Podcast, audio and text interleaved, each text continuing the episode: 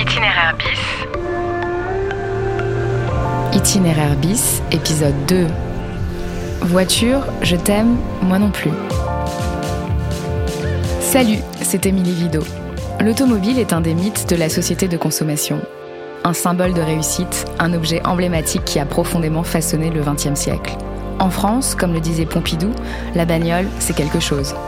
Il paraît même que l'on entretiendrait sans le savoir un rapport affectif avec notre auto.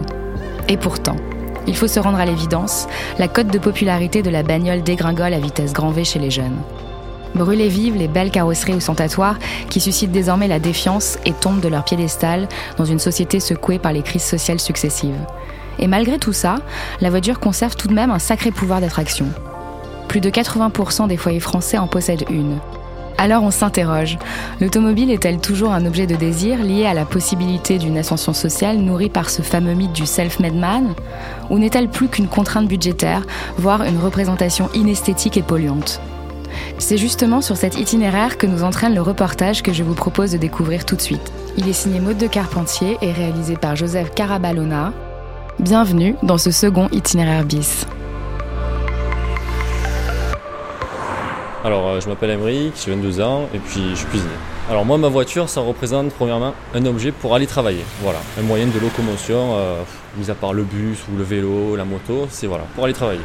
Faire ça selon où je suis euh, affecté, ça va être compliqué. Donc franchement, c'est euh, un truc très important. Après, je pense niveau esthétique, j'aime bien tout ce qui est tout ce qui est beau, tout ce qui est esthétique, mais là pour l'instant, ce n'est pas ma priorité. Ça sera bien entretenu, elle sera pris à grand soin, mais c'est pas ma priorité une histoire d'argent, on essaie d'économiser quand on est jeune et on se fera plaisir peut-être plus tard, d'avoir quelque chose d'un peu plus luxueux. Pas pour frimer parce que ça sert à rien, à partir d'un certain âge ça ne sert plus à rien. Non voilà, juste pour le travail pour l'instant. C'est que des ennuis financiers la voiture aujourd'hui pour vous? Pas mal d'ennuis financiers. Euh, en plus aujourd'hui avec euh, les problèmes au niveau de l'essence ça coûte un bras. Du coup euh, selon les trajets où on est affecté ben, ça nous coûte de plus en plus cher et on n'est pas forcément aidé au, au travail ou aidé par l'État pour pouvoir payer euh, un véhicule et pour pouvoir mettre l'essence nécessaire dedans pour pouvoir euh, faire les trajets. Depuis mes 18 ans, depuis mon permis, qui m'a coûté très très cher aussi. En écoutant les témoignages d'Emeric, on se rend compte que les questions de coûts liés à la voiture font écho à l'actualité et sont au cœur des préoccupations des Français. Carburant, péage, taxes, assurances, réparations, au quotidien tout ceci pèse lourd dans le budget mensuel. L'année dernière, le coût moyen d'une automobile neuve était de 27 000 euros selon le magazine L'Argus. C'est 8 000 euros de plus qu'il y a 10 ans, un record. Mais alors comment déterminer le choix de notre voiture? En fonction du coût financier ou de l'image renvoyée? Faut-il préférer un véhicule neuf à une bagnole d'occasion au risque de découvrir des vices cachés? Une marque vaut-elle mieux qu'une autre? Et le prestige de la cylindrée rentre-t-il vraiment en ligne de compte quand on sait que la voiture représente 40% des dépenses chez les jeunes, souvent contraints de beaucoup rouler pour aller travailler? Pour mieux comprendre, on est allé à la rencontre de Jean-Michel, le propriétaire d'un petit garage marseillais situé sur le boulevard National. Depuis quelques années, il a constaté un changement d'état d'esprit chez la jeune génération. Ils cherchent déjà des voitures à, faible consommation pour l'assurance, alors qu'il y a des années en arrière, ce n'était pas le cas. Les jeunes ils cherchaient plus de gros cylindrés pour frimer, tout ça. Les gens ils friment moins. Les jeunes ils n'ont pas les moyens, ils peuvent pas déjà, ils peuvent même pas l'assurer la voiture. Alors nous, on fait entre euh, 3 000 et 8 000 euros. À peu près. On ne va pas concurrencer les, grands constructeurs, parce qu'on n'est pas, pas costaud. Donc on a la clientèle, qui à peu près, euh, ils ont un budget, euh, commence par 3 000 euros jusqu'à 6 7 000 euros. Voilà, voiture d'occasion. Pendant les 3 mois, il y a une garantie, donc ils viennent pour la garantie de 3 mois. Et après, pour l'entretien, ils ne font pas d'entretien. C'est qu'il va aller au garage quand la voiture a un problème. Bon, les gens qui vont maintenant aller faire l'entretien régulier, il y en a, mais pas. voilà. En général, les jeunes, ils vont acheter la voiture. Quand elle tombe en panne, ils vont venir. Et Sandrine, une Marseillaise de 25 ans, arrive au garage de Jean-Michel au volant de sa Citroën C3, achetée d'occasion et qui semble en très mauvais état. un gros problème, euh, gros problème là il y a quelques temps parce que j'ai euh, j'ai de l'eau qui a fuité de, de dessous la voiture. Donc j'ai- tout arrêté et euh, le, le dépanneur a amené la voiture au garage. Vous avez quoi comme voiture là? C'est quoi? Parce que moi je m'y connais pas. C'est une C3, euh, une Citroën C3 mais qui date de 2003 donc elle est un peu, elle est un peu vieille. Alors il faut regarder d'où ça vient déjà. C'est une euh, fuite, euh, c'est une durite qui est percée ou c'est le radiateur d'eau qui, qui fuit. Je regarde ici, bon, je regarde que le moteur il est un peu, euh, un peu sale. Je regarde que le turbo par exemple il fouille un petit peu. Donc je vois que le joint ici il est vieux. Donc demain on va le commander pour le changer. Voilà, première chose. Après on va regarder le niveau de l'huile. Bon, je vois que le niveau il est bon. Le niveau il est bon, par contre l'huile il est noire, donc on va faire la vidange demain. on va faire la vidange, on va changer les filtres. Alors là, par exemple, on va démarrer la voiture pour voir si elle démarre bien déjà. Bon, le moteur il tourne bien, il n'y a pas de souci. Euh, on va regarder par exemple s'il n'y a pas de, de la fumée qui sort, par exemple là tout va bien, mais après il faut vérifier un peu les, euh, la fuite de turbo. on le regardera ça demain. Assez parlé mécanique. On a voulu savoir ce qu'impliquait écologiquement le fait d'avoir une voiture au XXIe siècle. À l'heure où le réchauffement climatique est à l'œuvre, où les ressources raréfient, où la pollution tue chaque année des milliers de personnes, où les journées sans voiture se multiplient, où la jeunesse marche pour le climat et se lance des défis sur YouTube pour sauvegarder la planète pendant que les industriels n'hésitent pas à mentir pour truquer les moteurs, est-il de bon ton de posséder une voiture? Ne faudrait-il pas renoncer à la bagnole en signe de résistance comme le prônent les désinvestis de l'automobile? Pour ça, on a demandé à Sandrine, cette traductrice férue d'écologie que vous venez d'entendre, si elle a choisi sa voiture en fonction de ses convictions. Comme les deux tiers des Français, la jeune femme prend sa voiture pour se rendre au travail parce qu'il n'existe aucun moyen de transport alternatif. Mais entretient-elle un rapport affectif avec sa bagnole? Est-ce vraiment le prolongement de sa personne et de ses valeurs, comme le prétendent certains experts du marketing automobile? Euh, non, c'est absolument pas une partie de moi. Après, je ne le dis pas trop fort parce que j'ai peur qu'elle se fâche. Euh, mais en tout cas, elle me sert au quotidien parce que j'habite à la campagne. Il y a trois bus par jour euh, qui partent de chez moi, donc je ne peux pas vivre sans voiture, euh, étant donné que je me déplace régulièrement pour le boulot et pour le sport aussi. Problème d'acheter une voiture à moins de 3000 euros, c'est qu'il faut s'attendre à des problèmes et je crois qu'il y avait un vice caché lorsque je l'ai acheté, et donc j'ai souvent des problèmes avec cette voiture, donc je vais régulièrement chez le garagiste sans trouver la cause de mon problème. Cette dernière année, ça m'a coûté à peu près 1000 euros. Les critères, c'était une voiture essence, euh, c'était une voiture qui consomme pas trop, euh, de petits gabarits. Euh, et puis voilà, la marque n'est pas, est pas rentrée en ligne de compte. Je savais que la C3 c'est un modèle qui s'est très bien vendu et qui est qui est, plutôt fiable, donc c'est pour ça que j'ai choisi ça aussi. Euh, modèle essence parce que je voulais pas une diesel, euh, question de particules fines, enfin on parle beaucoup de particules fines, etc. Et on parlait aussi de ne plus accepter les diesels dans pas mal de villes. J'ai pas le besoin de montrer par une voiture et par une carrosserie euh, qui je suis et comment je consomme. Trouve ça ridicule en fait d'exposer sa richesse par ça. Mettre beaucoup d'argent dans une voiture, je, je comprends pas. Autour de moi, j'ai beaucoup de personnes qui ont des voitures par utilité et pas par euh, goût. Après, dans ma famille, je sais que certains peuvent dépenser énormément d'argent pour avoir une belle voiture. Euh, et ça, c'est quelque chose que je cautionne pas et que oui, oui pour moi, c'est une mentalité d'une autre époque.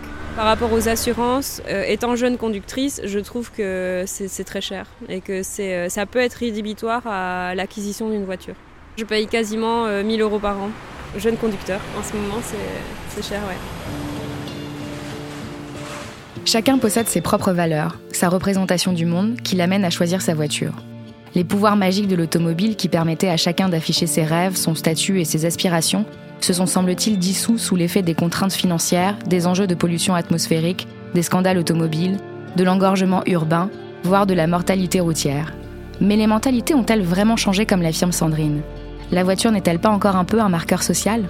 Pour terminer cette enquête, on est allé interroger Mathieu Flonneau, maître de conférence en histoire contemporaine à l'université Paris 1 Panthéon-Sorbonne. Il est spécialiste de l'histoire des mobilités.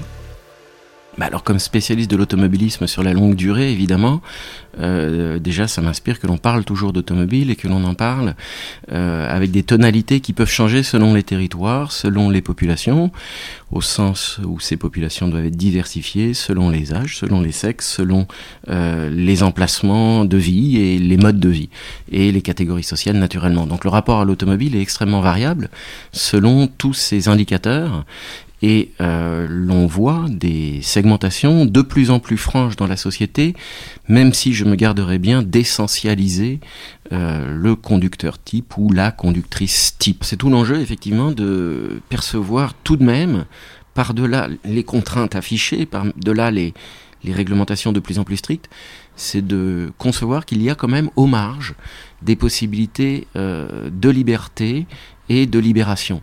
Et donc euh, ce discours-là peut paraître contradictoire, mais lorsque l'on évoque la dépendance automobile avec des guillemets, l'on évoque cela sur le mode quasiment d'une maladie.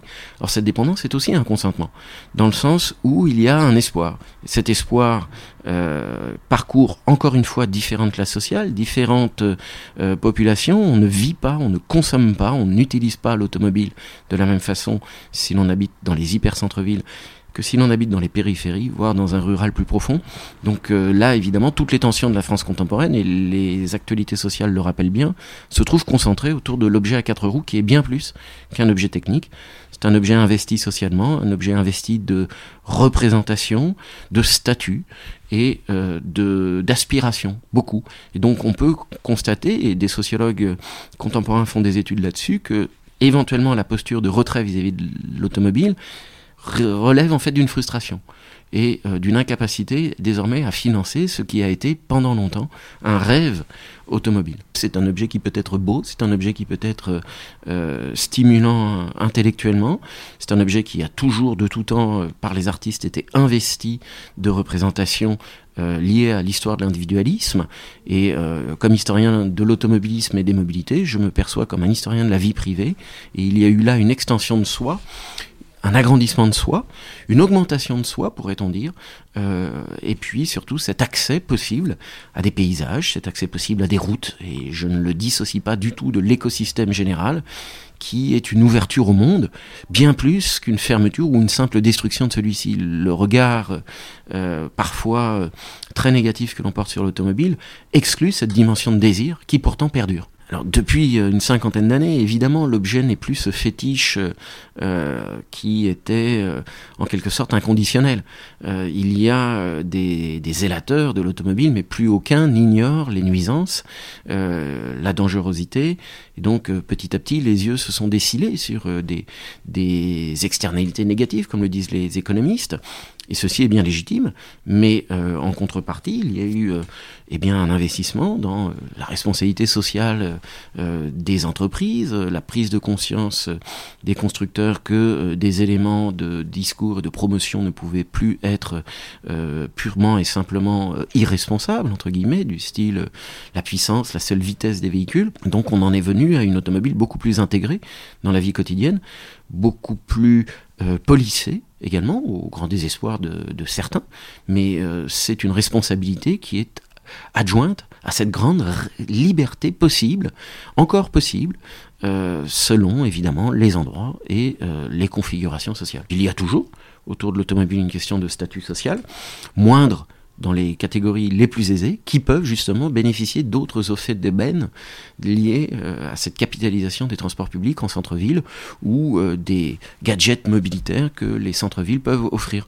Donc euh, de ce point de vue-là, le rapport à la possession de l'automobile mérite d'être en quelque sorte décliné selon, encore une fois, toutes les nuances. Et donc je n'essentialise en rien le propriétaire d'automobile, ni non plus celui qui s'y oppose, car bien souvent, euh, celui qui affecte de ne pas euh, y apporter euh, de l'importance, parce que précisément, c'est bien souvent cette personne-là qui, si elle le désire, peut y accéder en la louant ou en y accédant différemment.